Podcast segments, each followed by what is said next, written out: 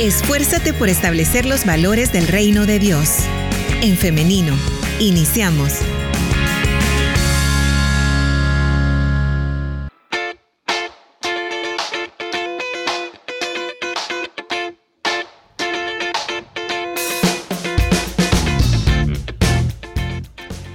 La mañana con 52 minutos, solamente 8 minutos nos separan de las 10 de la mañana y hoy quiero saludar y dar la bienvenida a las personas que se están conectando a través de nuestro Facebook Live en el femenino SV.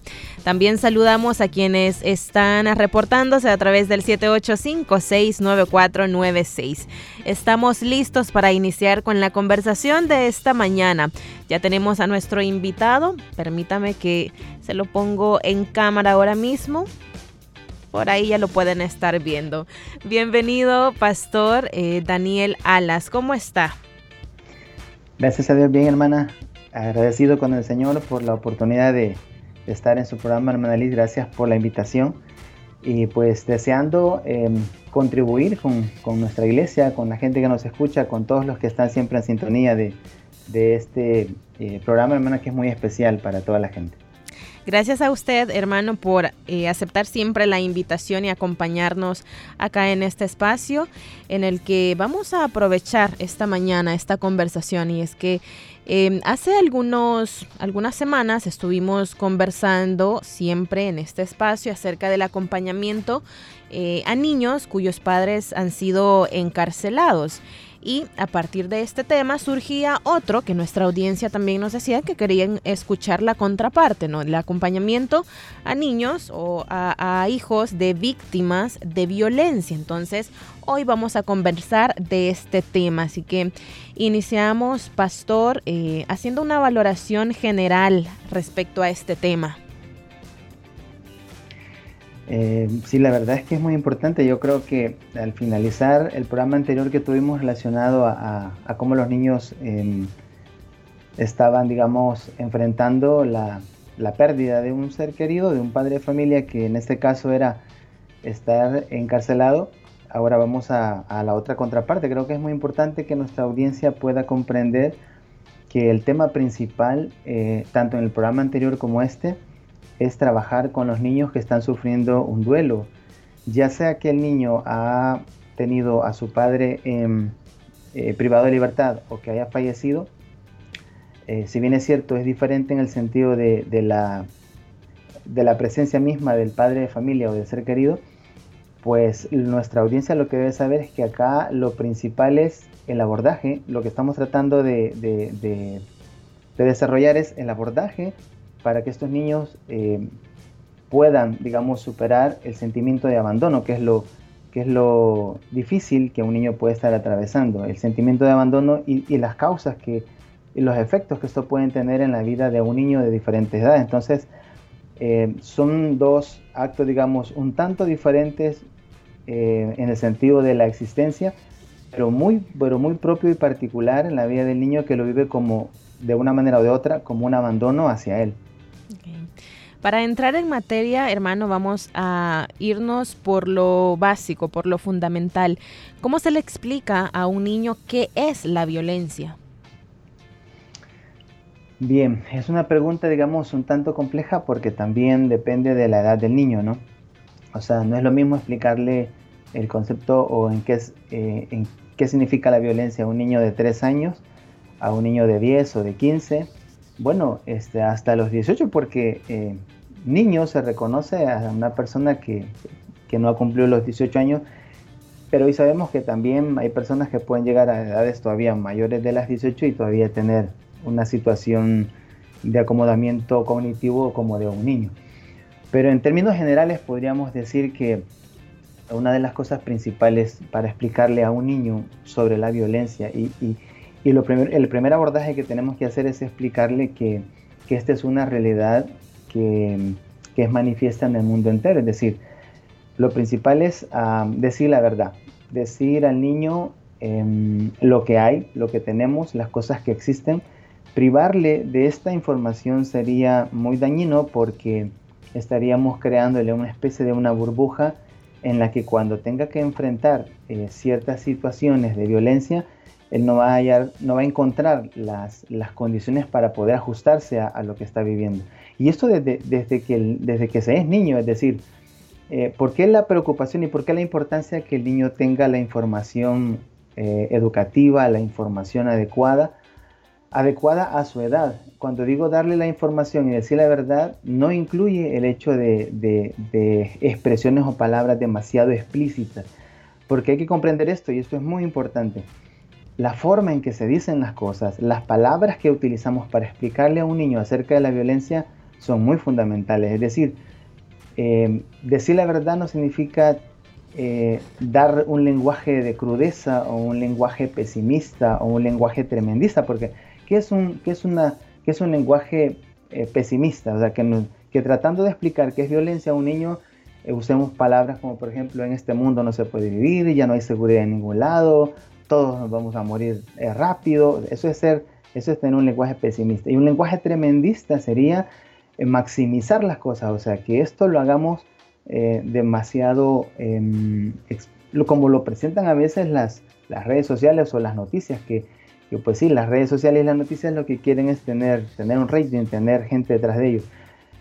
Decir la verdad a un niño significa explicarle que, que vamos a enfrentarnos a situaciones difíciles, que vamos a enfrentarnos a, situaciones que van a, probablemente a lastimar nuestras emociones, nuestro estado de ánimo, pero que, pero que existen, que es una realidad. a eso me refiero cuando decimos decir la verdad, es decir, explicarles que, estamos expuestos a esto. Esto, la ventaja de esto es que va a generar en un niño, y esto se entiende ahora desde, la, desde las neurociencias, hay partes en el, desarrollo cerebral del niño que va a ir creando maneras para subsistir, maneras para, para sobresalir de una situación, maneras para, para buscar soluciones desde pequeños. Y si a un niño se le va enseñando que hay eh, violencia, situaciones difíciles que enfrentar, desde pequeño en su cerebro va a crear las condiciones para poder maniobrar, para poder eh, tratar eh, de anteponerse a una situación como esa.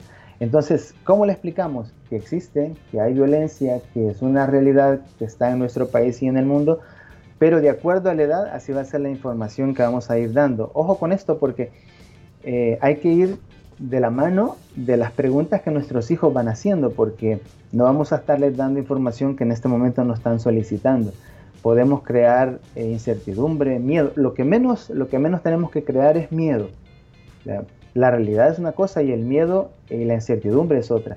Entonces, eh, tenemos que decirlo, tenemos que hablar de ello, hay que buscar las maneras más educativas, las maneras con información más real y veraz para poderles explicar la realidad de un país y de un mundo en el que hay mucha violencia.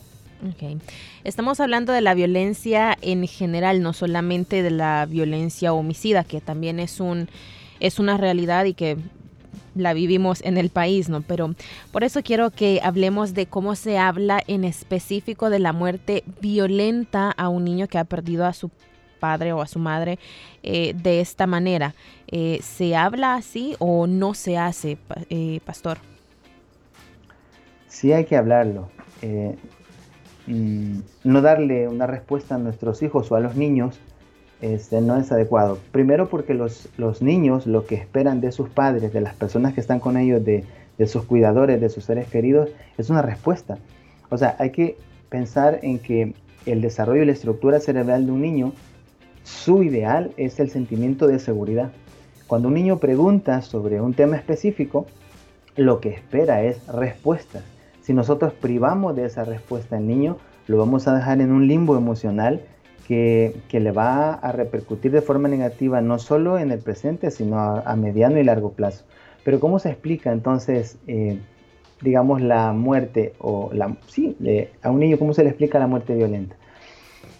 Parece paradójico, pero lo voy a explicar de esta manera. Debe de explicarse, debe de decirse con cariño y sin mayor crudeza.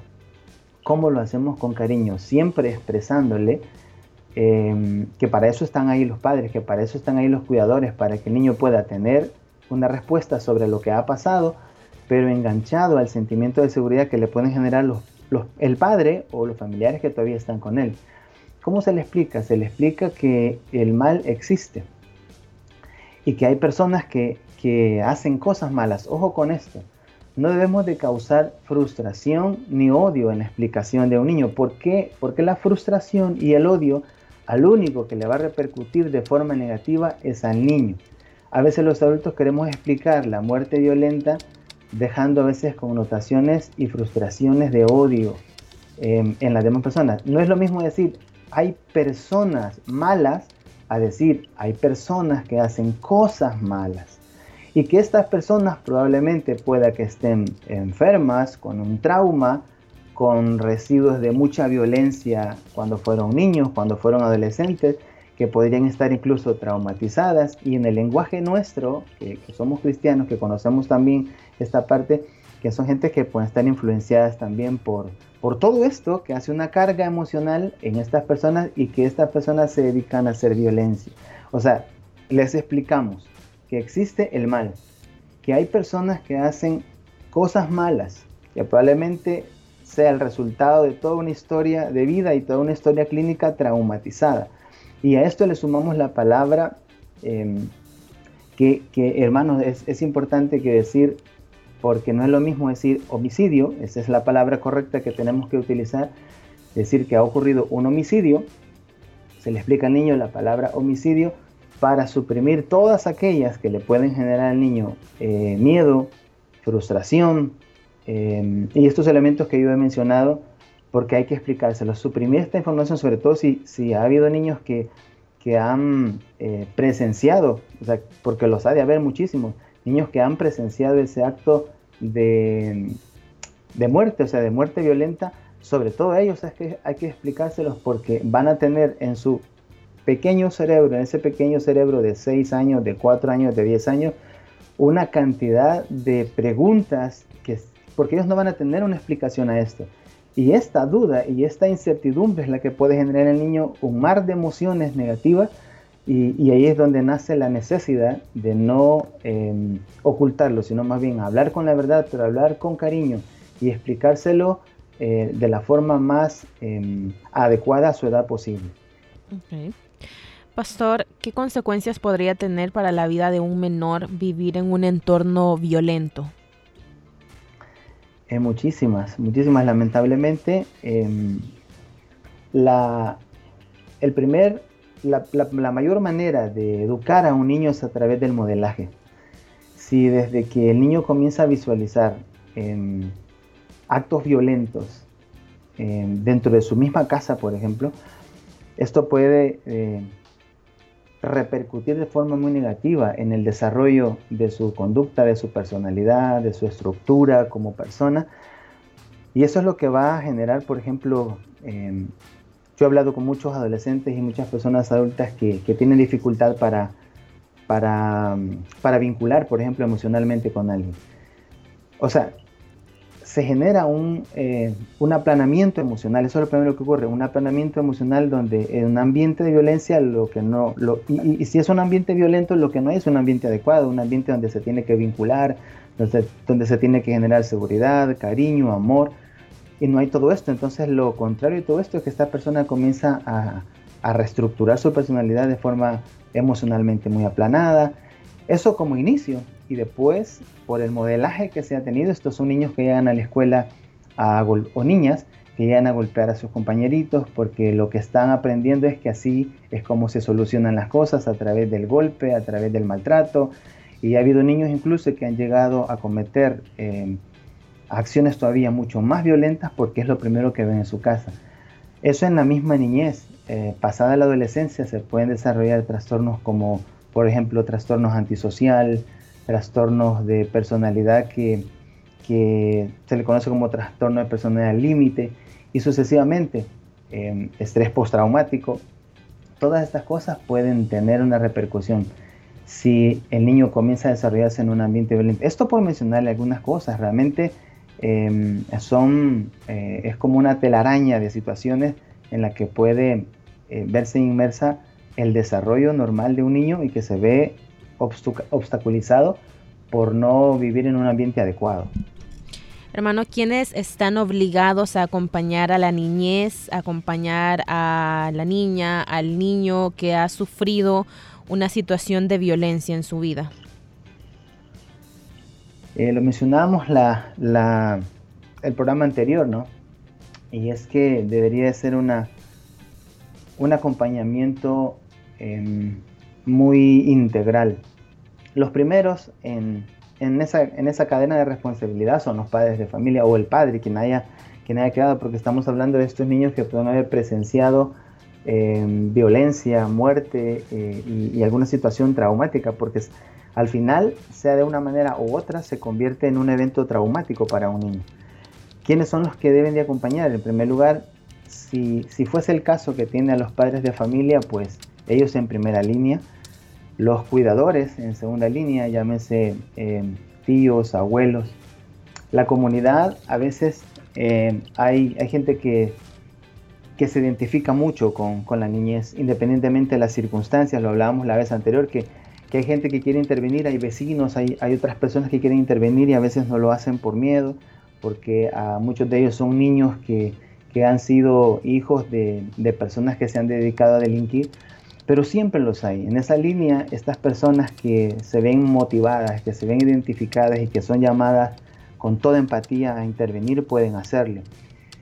Los maestros de escuela también son parte fundamental, todos los profesores que tienen ese, ese, en ese horario a sus niños en las escuelas y muchos de estos niños no hablan en casa, pero, pero, pero destapan sus emociones o hablan su corazón y sus emociones en la escuela porque ven en la figura del maestro, del profesor, a alguien confiable, a alguien en quien puede decir, esto también puede ser fundamental.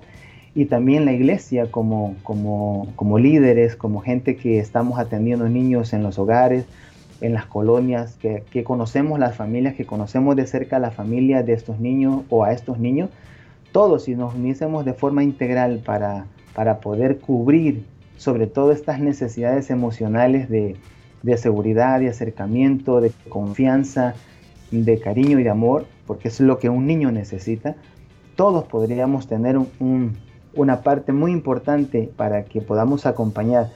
Eh, recuerden que eh, está en construcción, lo he mencionado varias veces porque esta palabra es importante. los niños y adolescentes están en construcción. Hay un psiquiatra neurólogo muy famoso en España que él lo pone de esta manera. Él dice que el niño y sobre todo el adolescente, pero estamos hablando de los niños y que van en esa línea, están en esa etapa de construcción, en esa etapa de obra gris, se le conoce. O sea, es decir, uh, esa es la, la, área más importante, esta es la edad, las etapas muy importantes para que a futuro podamos tener eh, preadolescentes o, o, o, adult, o adultos tempranos con mejores capacidades de, adaptación, con mejores capacidades de afrontamiento, con mejores capacidades de aportar algo, no solo para ellos ni, y para su familia, sino para la sociedad. Si no lo hacemos en esta etapa donde el niño necesita acompañamiento, pues después vamos a tener a, de nada servirá que estemos metiendo a tanta gente en los penales si, si no estamos cubriendo esta necesidad importantísima actual con los niños de hoy. Eh, luego no, no van a alcanzar los espacios si no trabajamos ahora y nos unimos todos para acompañar en esta situación traumática de un niño. Pastor, se trata de que dejemos de esperar de que otros se encarguen, de que otros hagan algo y cada uno desde nuestra trinchera, como se dice, desde donde podamos eh, integrarnos, ayudar velar por los niños de nuestra, eh, de nuestra familia, principalmente de nuestra comunidad, de nuestra eh, iglesia, en el trabajo, donde sea que podamos impactar, hay que hacerlo, hay que tomar esta responsabilidad. Pastor y audiencia, vamos a hacer una pequeña pausa musical, pero en breve regresamos con más de En Femenino y de esta entrevista.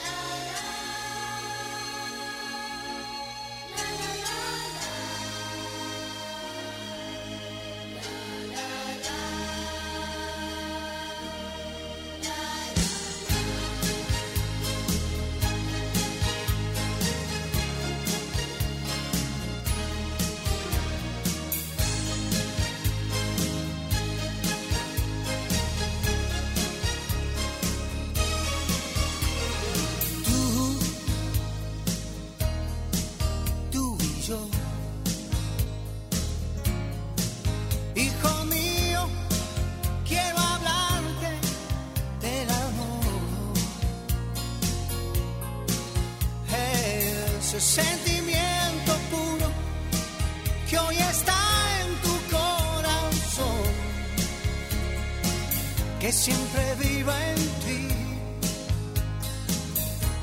No lo dejes morir. Ven, siéntate. Yo te animo que me cuentes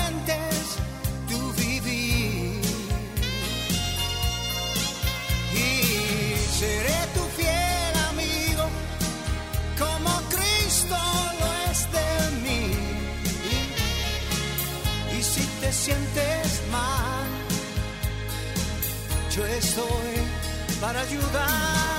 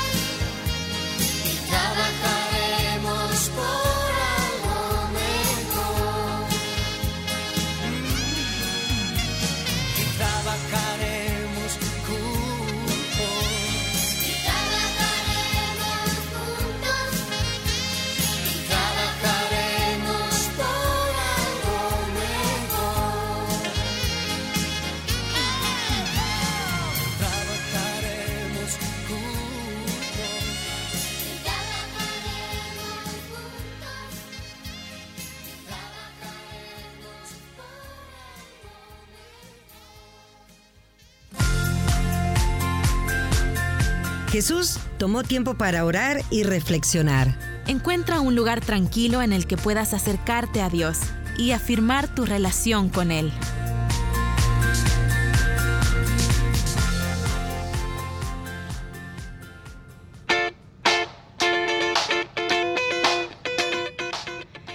Estamos de regreso con más de En Femenino cuando son las 10 de la mañana con 15 minutos.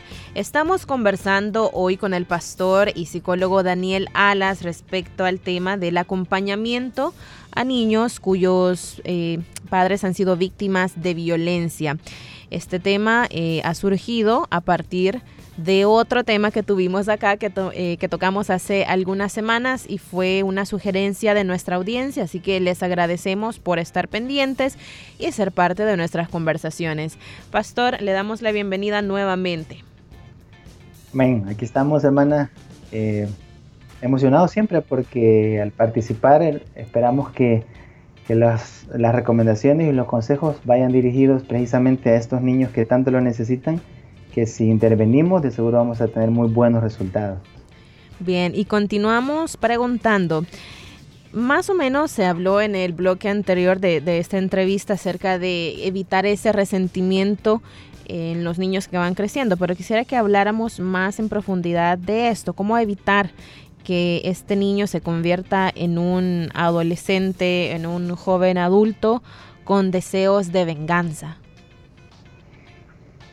Bueno, ya se ha dicho, pero lo queremos volver a recordar y es que hay que explicar a los niños, los niños están en la etapa de aprendizaje y esa etapa de aprendizaje es importantísima. Hay que enseñarles lo que ya se ha dicho, pero lo repetimos, que la violencia lo único que va a generar es más violencia. Pero, pero aparte de decirlo, tenemos que modelarlo y actuarlo, porque es que, vaya, por ejemplo, lo que uno ve en las redes sociales ahora, que la gente ha tenido un, un momento de enojo en las calles y, y rápido se bajan de sus vehículos y comienzan a golpearse unos con otros. Mucha de la gente que actúa de esta manera lleva niños en sus vehículos, ven en las noticias, ven en las redes sociales y estamos modelando una manera muy equivocada de resolver las cosas. Entonces, eh, ¿cómo eh, podemos evitar resentimiento? Primero hablando con ellos, aconsejándoles y sobre todo mo- modelándoles, como dije, porque, porque ellos van a reaccionar de la forma en que vayamos estimulando sus emociones. Las emociones están ahí y van aflorando en la medida en que se va convirtiendo en, un, em, en una conducta que, que es repetitiva. Si, si los niños están viendo que de esa manera es como se les presta atención, de esa manera es como obtienen las cosas, eh, obviamente que van a, a- a tener un mal aprendizaje. Y el resentimiento pasa por lo que escuchan decir, por lo que oyen y por lo que ven.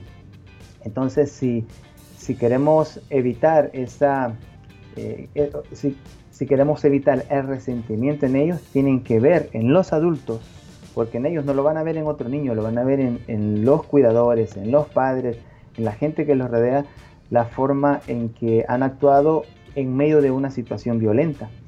Entonces, si se dan cuenta ellos desde pequeños que violentando lo que, lo que se les hizo eh, es como han buscado la única respuesta, entonces eso van a aprender. O sea, el niño debe de imaginar cómo solucionar las cosas de forma constructiva y sobre todo cómo confiar en aquellas personas que se lo están modelando.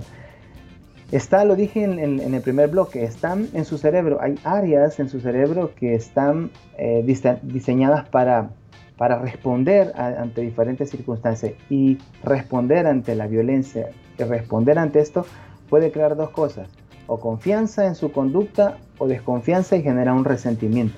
Si no enseñamos a los niños a imaginar soluciones constructivas, vamos a tener a chicos muy llenos de odio, muy llenos de resentimiento, porque es lo que están escuchando y es lo que están viendo.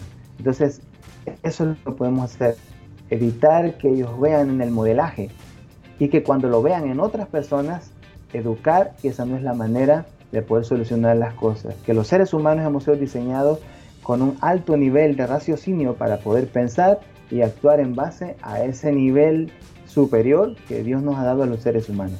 ¿Es necesario que haya también un acompañamiento psicológico, pastor? Definitivamente. Yo creo que dependerá del nivel de, de manifestaciones sintomáticas que tenga un niño.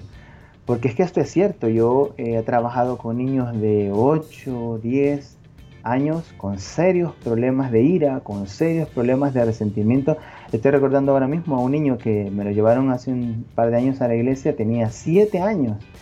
Y ya lo habían sacado de, de iglesia infantil, ya lo habían sacado de escuela de niños, lo habían sacado de todos lados. O sea, y no es que no, no- lo habían sacado, no es porque los humanos no quisieran tenerlo, lo hacían para, para evitar que, que golpeara y que lastimara a otros niños.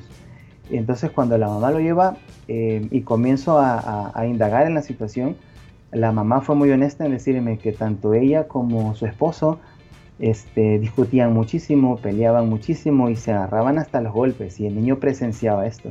Entonces obviamente si un niño ya de esta edad, 7, 10, 12 años, sus papás consideran que el nivel de ira o de resentimiento o de violencia, porque se en violencia, en violencia a otros, sobre todo a sus pares, o sea, estos son los niños que, que en primer grado este, los maestros tienen conflictos porque ya, y este niño no nació así, o sea, es- ojo con esto, que este niño no nació así, o sea, em, están modelándose eh, conductas violentas y de resentimientos en, en ellos. Entonces, si el nivel de odio, de violencia y resentimiento está muy elevado, pues hay que buscar ayuda pastoral y ayuda profesional también. Bien, pastor, los niños de en estas edades están formando, como usted menciona, su cerebro, su carácter, sus emociones. Cuando ya se ha hecho este daño, que los padres pelean mucho, hay violencia en la casa, puede haber un em, como un retroceso en ese camino en el que van los niños y cómo es. Sí, lo que pasa es que estamos exponiendo, eh, lo mismo ocurre con el tema, ¿no? O sea, que un niño expuesto a una muerte violenta de un padre, de un familiar, de un ser querido. Lo que está pasando es que estamos eh, exponiendo a este niño a situaciones que todavía él no comprende, que todavía él no es capaz de, construir una respuesta, una, solución o, una solución constructiva en su cerebro, no es capaz. Y en esto los padres de familia, las personas adultas que nos oyen, yo quiero que, que lo recuerden bien cuando estemos en un momento de, de crisis, de ansiedad, de enojo, de ira. eh, a veces queremos que los niños entiendan lo que nosotros estamos entendiendo. Eso jamás va a ocurrir porque estamos hablando de un niño, estamos hablando de, de un ser que su cerebro está en pleno desarrollo, ni tan siquiera comprende en sí lo que, lo que exige la vida. Entonces, tenemos que comprender que cuando un niño sufre esto, lo estamos exponiendo a algo que todavía no comprende, que va a necesitar un acompañamiento. Yo lo expliqué en la, en la, en la entrevista an- anterior, que el cerebro lo que sufre es una desestructuración. El cerebro normal se va eh, formando constructivamente y cuando ocurre un evento traumático, un evento traumático es lo que estamos hablando hoy, eh, presenciar o vivenciar una muerte violenta, llámese abuso sexual, llámese abuso verbal, lo que sea que signifique un abuso o, una, o un evento traumático, lo que hace es al niño eh, re- re- quizás no retroceder, sino detener ese desarrollo. Y, va a, ne- y va a necesitar un acompañamiento de lo que hemos hablado y, y probablemente un acompañamiento profesional para volver a reestructurar. Cuando digo volver a reestructurar, eh, eh, el ejemplo es como, eh, es como un rompecabezas, pero, pero lo que ocurre es que hay que volver a sintonizar, esa es la palabra correcta, a sintonizar las emociones, los pensamientos y las conductas de un niño basadas en la edad correspondiente que tiene. Entonces, em, sí, lo más probable es que, Dios quiera que no, porque lo dijimos la- el programa anterior, hay niños o adolescentes que, que sus padres en, las primeras etapas de desarrollo han ido fomentando resiliencia en ellos. Pero si van a haber eh, conductas, si lo que se está observando son conductas desadaptadas, conductas, em, como se le conoce, disruptivas, si se le conoce conductas disruptivas, entonces sí, este ya es un niño que probablemente va a necesitar atención. Ok, pastor, quiero compartir con usted algunos mensajes de nuestra audiencia. Nos dicen, eh, excelente tema. Lo que aporta el pastor es una realidad que viven los niños y niñas de nuestro país y desde los hogares disfuncionales que generan esas actitudes. Y no olvidemos las redes sociales, programas de televisión que están siendo también transmisores de violencia. Es necesario que como padres de familia, primeramente, cuidemos y protejamos a nuestros hijos, no permitir que sean violentados de ninguna manera y si lo son, pues debemos denunciar. El, es- el Estado igual es un ente importante en el cuidado y prevención de la violencia de los niños y niñas, creando políticas de protección y seguridad para ellos. Nos dicen también por acá, Em, Dios les bendiga. Antes de acompañar a los niños tenemos que sanar los adultos. Nuestra sociedad es violenta, con sed de venganza y se puede ver en cómo hablan en redes sociales. Personas así no pueden acompañar a los niños. Y también nos hacen una pregunta, eh, nuestro oyente nos dice, eh, Dios les bendiga, ¿y qué pasa con los niños a los que se les está dando amor? Pero que igual tienen conductas violentas. Normalmente si un niño está siendo criado en un ambiente adecuado, o sea, en un ambiente de cariño y amor, no tendría por qué presentar esto. Hay que, hay que indagar. Yo quiero, yo no, no quiero, no quiero crear un, un pensamiento paranoide. El pensamiento paranoide es eh, temerle a todo, ¿verdad? Pero por los niños hay que ser muy acuciosos, o sea, este, ¿qué tanto tiempo pasa el niño en este ambiente? Probablemente hay horas en las que está afuera. Si es un niño que ya está escolarizado, ¿qué está pasando en la escuela?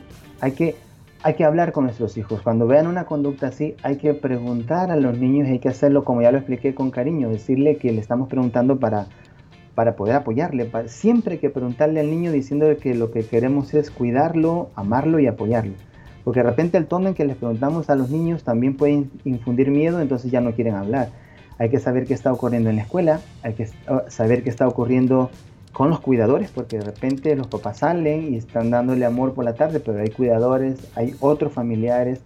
eh, Dios no quiere lo estén dejando donde personas cercanas, amigos, vecinos. Esto, es- esto hay que tener mucho cuidado con los niños. Hay que ser eh, muy, muy cuidadosos, porque normalmente este, el vínculo y la, la simbiosis, se le conoce, esa simbiosis es esa unión que se crea a través de un, de un, eh, de un vínculo seguro o de un apego seguro, como se le, se le conoce realmente. El apego seguro no puede generar esto. Si hay un apego inseguro es cuando el niño está mostrando conductas disruptivas. Si las está mostrando y analizan que en el entorno familiar no está ocurriendo, hay que ver otros escenarios donde el niño se puede estar moviendo. Em, porque la personalidad, que es algo que puede estar influido, este, tiene, si, si bien es cierto, una incidencia, pero no es una incidencia a, la corta edad, cuando se es un niño, no tiene, no tiene por qué tener tanta incidencia negativa, digamos, en la conducta de un niño, sí se está procurando un ambiente sano, eh, un vínculo sano y un apego sano en un niño. Ok. Pastor, vamos llegando al final de esta entrevista, pero quisiera que antes de despedirnos nos dejara con una reflexión final respecto a este tema. Bueno, quisiera mencionar, eh, eh, haciendo alusión también a lo que nuestra hermana dijo, o hermano, no sé, creo que la hermana que dijo que había que sanar también los adultos, totalmente de acuerdo, es una realidad. Vivimos en un mundo y en una sociedad llena de, mucho odio, de mucho resentimiento, de, muchos, de mucha sed de venganza.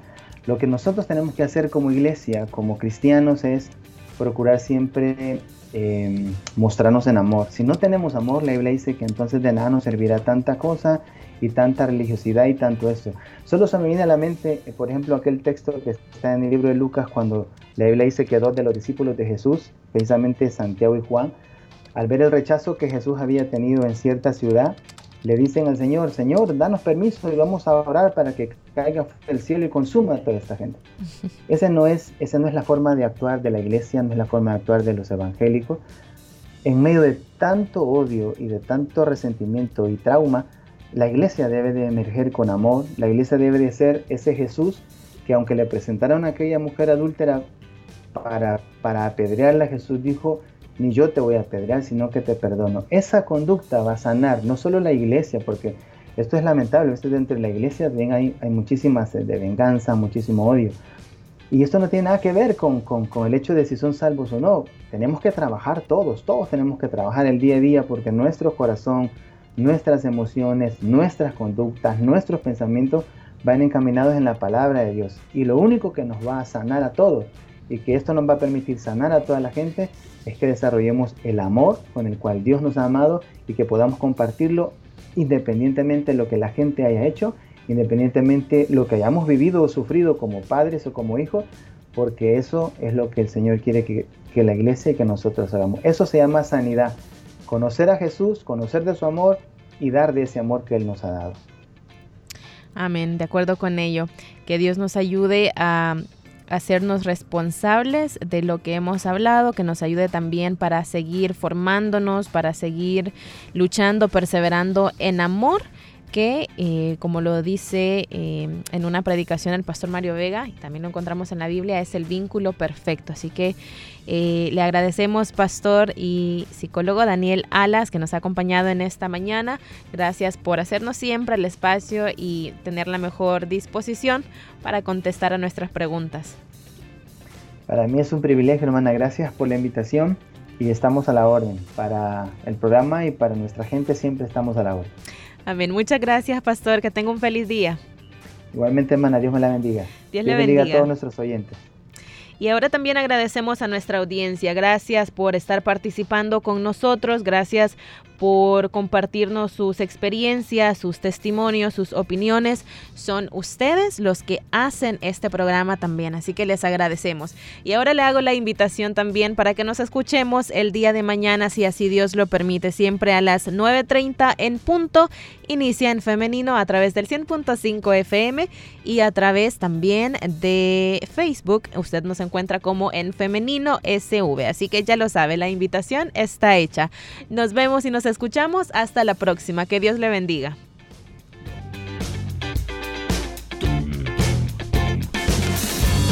La respuesta más rápida es la acción. En femenino. Hasta la próxima.